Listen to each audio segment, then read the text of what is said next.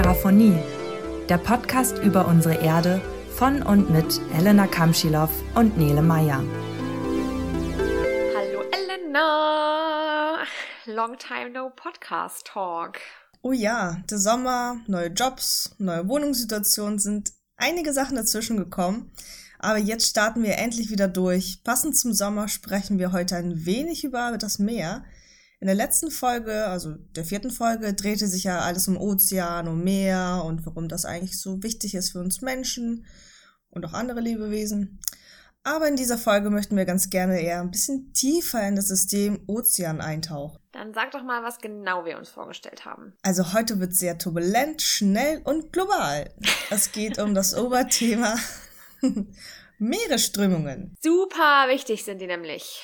Ja, also bevor wir tief in das Thema driften, das ist ein kleiner Wortwitz, ähm, sollten wir vielleicht erstmal klären und erklären, was man sich unter Strömungen vorstellen kann. Also Nele, wie würdest du Meeresströmungen beschreiben? Für mich sind Meeresströmungen eigentlich erstmal nur Bewegungen im Meer. Also die Ozeane ruhen ja nicht so, wie es manchmal in einem See der Fall ist. Und oftmals werden dann diese Bewegungen mit Fließbändern verglichen. Genau diese Fließbandbewegung ist so spannend. Wie kommt es dazu, dass das Meer überhaupt fließt und auch immer zu in Bewegung ist? Da kommen viele Ursachen und Wirkungen zusammen, auf die wir heute eingehen wollen. Und das machen wir am besten gleich mal am Beispiel, ne?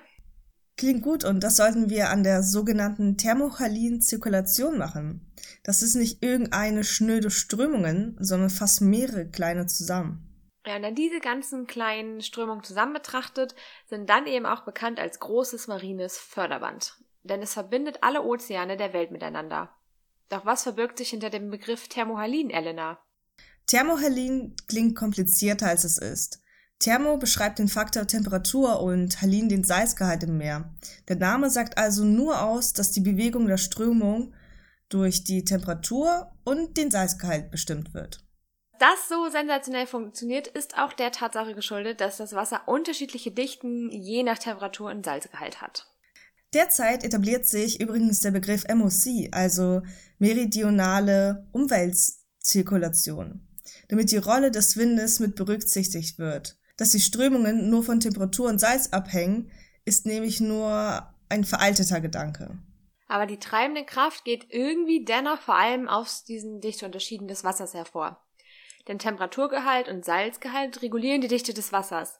Also kurz gesagt, je kälter und salzreicher das Wasser ist, desto schwerer ist es im Vergleich zu zum Beispiel einem wärmeren und salzärmeren Gewässer. Und je schwerer es dann ist, desto tiefer sinken diese Wassermassen. So ein Absinken findet zum Beispiel hoch im Norden des Nordatlantiks statt. Dabei kommt gewissermaßen warmes Wasser an und wird durch die kalte Umgebung abgekühlt. Außerdem bilden sich dort Eisberge und diese bestehen aus Süßwasser und daher verbleibt dort immer mehr Salz im Meer. Und wir wissen ja, kalt und salzreich gleich schweres Wasser. Deswegen sinkt dort oben das Meerwasser auch Richtung Boden. Das führt dazu, dass Millionen von Kubikmeter Ozeanwasser umgewälzt und auch gleichzeitig in die Tiefe mitgerissen werden. Das setzt einen Prozess in Gang, in dem das absinkende Wasser weitere Wassermassen nach sich zieht. Und dieses Nachziehen von Wassermassen wird auch Konvektion genannt. Bleiben wir aber weiter bei unserer thermochalinen Zirkulation. Wir haben also absinkendes Wasser im Norden. Und nun? Das Wasser fließt also als kalter Tiefenstrom vom Norden Richtung Süden. Und irgendwann kommt es dann in der Nähe von der Antarktis an und dort wird diese Strömung dann als sogenanntes zirkumpolares Tiefenwasser weitergeleitet in Richtung Pazifik. Dort ist es dann wieder wärmer und das Wasser wird auch wieder aufgewärmt. Und dadurch steigt das ehemalige dichte Tiefenwasser nach und nach wieder hoch und wird zu einer warmen Strömung, die eher an der Oberfläche ist. Jetzt müssen wir das warme Oberflächenwasser auch wieder zurück aus dem Pazifik in die Nordatlantik treiben, damit es dort wieder absinken kann und wir von einer Art Kreislauf sprechen können. Das passiert unter anderem durch starke Winde, deswegen auch die Änderung des Namens von Thermochalin Zirkulation zu MOC. Zum Beispiel treiben die sogenannten Passatwinde diese oberflächlichen Strömungen an und das über ordentlich weite Strecken. Diese warme Oberflächenwasserströmung fließt nämlich dadurch quer durch den Pazifik und den Indischen Ozean zurück in den Atlantischen Ozean. Und hier angekommen, drücken diese für uns wichtigen Westwinde diese warmen Wassermassen nah an Nordeuropa entlang. Diese atlantische Strömung wird auch der Golfstrom genannt. Der ist super wichtig für uns Menschen hier in Europa.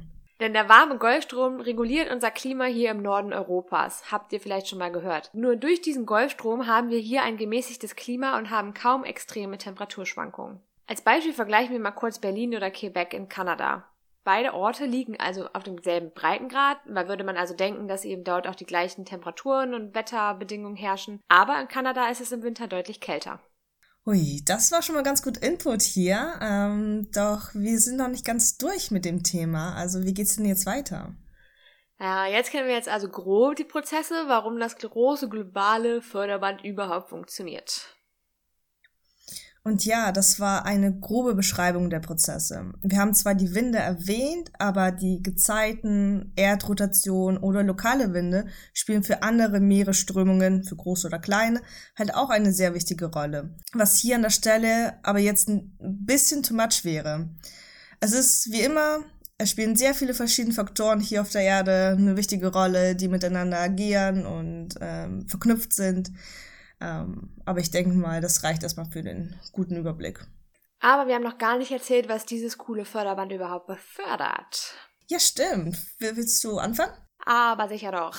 Also Förderbänder oder Fließbänder kennen wir ja alle aus der Industrie. Da werden Güter transportiert.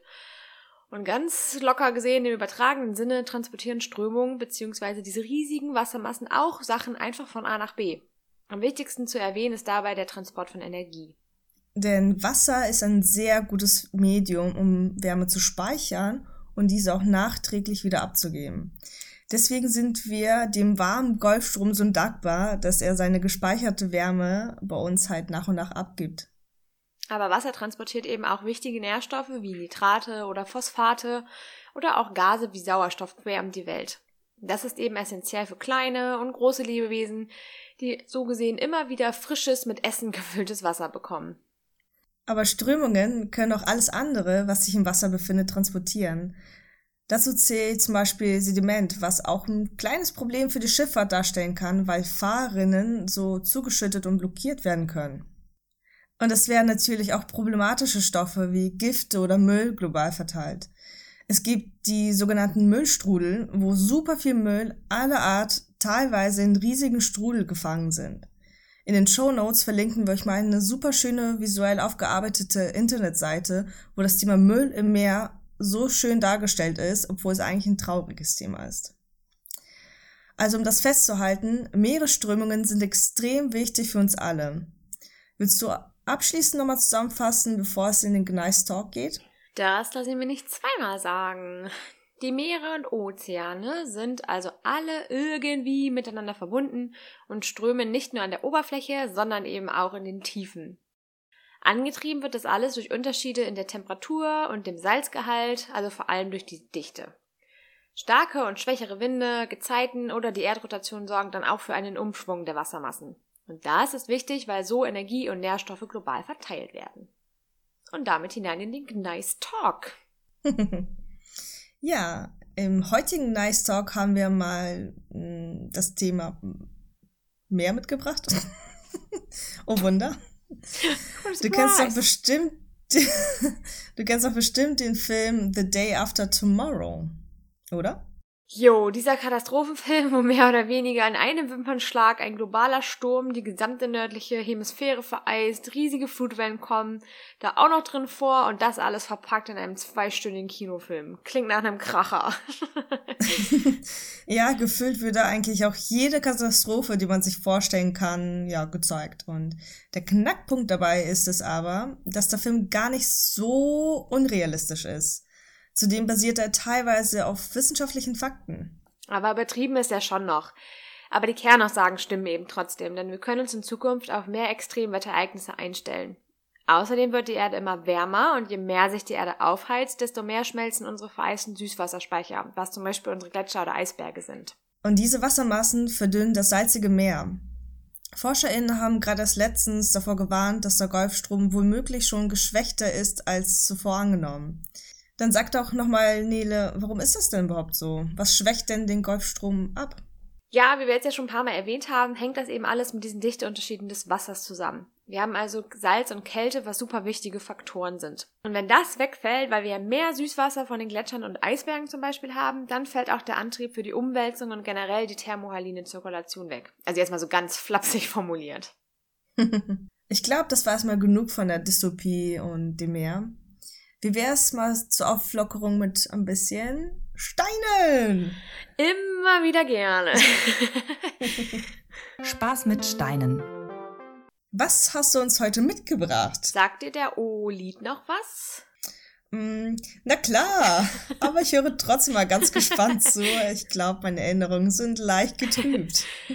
Also, der O-Lied wird umgangssprachlich auch Erbsenstein genannt, wobei ich mir den nochmal angeschaut habe und ich finde, Linsenstein klingt eigentlich ein bisschen äh, sinniger. Naja, jedenfalls sieht er so aus, als ob ganz viele Erbsen oder wie ich finde, Linsen von der Größe her auf, auf ihn draufgefallen sind und dann einfach liegen geblieben sind. Der Oolit ist ein Sedimentgestein und über und über mit diesen kleinen und großen runden Körnern bedeckt, eben Erbsen oder Linsen. Diese Erbsen werden auch Ooide genannt und bestehen hauptsächlich aus Kalk, Kieselsäure oder Eisenhydroxid. Aber das Coolste daran ist, dass diese in der Wassersäule gebildet werden. Dafür brauchen wir natürlich wie immer in der Geologie sehr viel Zeit und äh, ja, so ein Anfangskorn. Das kann eine alte Muschel oder es können auch Sandkörner sein. Nehmen wir uns jetzt als Beispiel mal eben so ein Sandkorn und um dieses Sandkorn bildet sich nach und nach eine immer dicker werdende Schicht. Und die Ooide entstehen dort, wo das Wasser warm, schön kalkig und wellig ist. Und denn durch diese Wellen werden dann diese Anfangspunkte, also die Sandkorn zum Beispiel, in der Schwebe gehalten. Und dann haben wir eben dann diese Ablagerung der Schichten, zum Beispiel aus Kalk. Irgendwann ist das Korn dann schwer genug und sinkt zu Boden. Dort angekommen, lagert sich darauf ein Sediment ab, verklebt die einzelnen Körner alle zusammen und nach einer halben Ewigkeit, da sind wir wieder in der Geologie, und das alles ist bekannt unter dem Namen Diagenese, verfestigt sich das dann alles zu einem Stein, den sogenannten Ooliten. Und wer jetzt äh, mehr zu dem Thema Diagnese hören will, äh, kann gerne nochmal Folge 3 nachhören. Ich stelle mir gerade vor, wie im Meerwasser so Steinkörnchen herunterregnen. ja, wenn man schwimmt man da schön oder schnorchelt und dann kommt's dong, dong, dong. Aber gut, ich glaube, das war's jetzt auch für heute, ne? Ja, ich denke auch. Vielen Dank, dass ihr bis zum Schluss zugehört habt. Vergesst auch bitte hier nicht, uns auf eurer Lieblings-Podcast-Plattform zu abonnieren oder kommt uns einfach auch auf Instagram besuchen. Da sind wir unter Terraphonie zu finden. Sagt auch gerne weiter oder leitet die Folge weiter, wenn es euch gefallen hat. Und wenn nicht, dann schreibt uns, uns einfach, was euch vielleicht nicht gefallen hat. Und ja, unsere Shownotes sind wie immer auf Instagram verlinkt. Ähm, dort sind unsere ganzen Quellen angegeben, falls ihr noch was nachlesen wollt oder oder oder. Ja, aber jetzt abschließend wollten wir euch noch einmal mitteilen, dass wir ab jetzt nur noch alle vier Wochen eine neue Folge hochladen werden. Wir hatten ja eingangs schon gesagt, dass sich unsere Leben doch etwas geändert haben, so mit neuen Jobs und so weiter. Und daher sind dann alle zwei Wochen neben dem normalen Job etwas knapp. Genau. Aber ganz verzichten müsst ihr auf uns ja nicht. Also bis zum nächsten Mal. Tschüss.